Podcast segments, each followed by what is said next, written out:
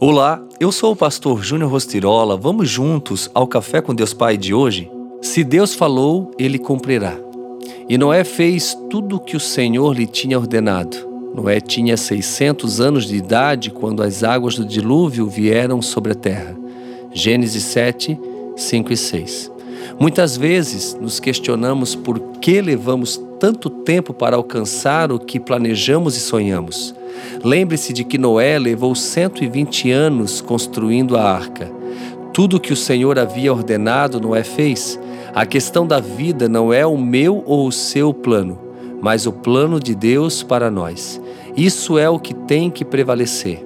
Durante muitos anos, eu acreditei em muitas mentiras. Entre elas, eu acreditava que nunca iria formar uma família, porque eu não havia recebido um bom exemplo em casa. Mas o fato é que Deus havia escolhido uma pessoa muito especial, minha esposa, e planejado me dar uma linda família. Ele tinha planos e sonhos para mim, que se concretizaram quando abandonei as mentiras a meu respeito e aceitei viver sob a paternidade de Deus.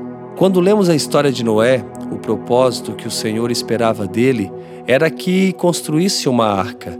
O meu chamado foi o de ser pastor o seu pode ser uma área completamente diferente da minha.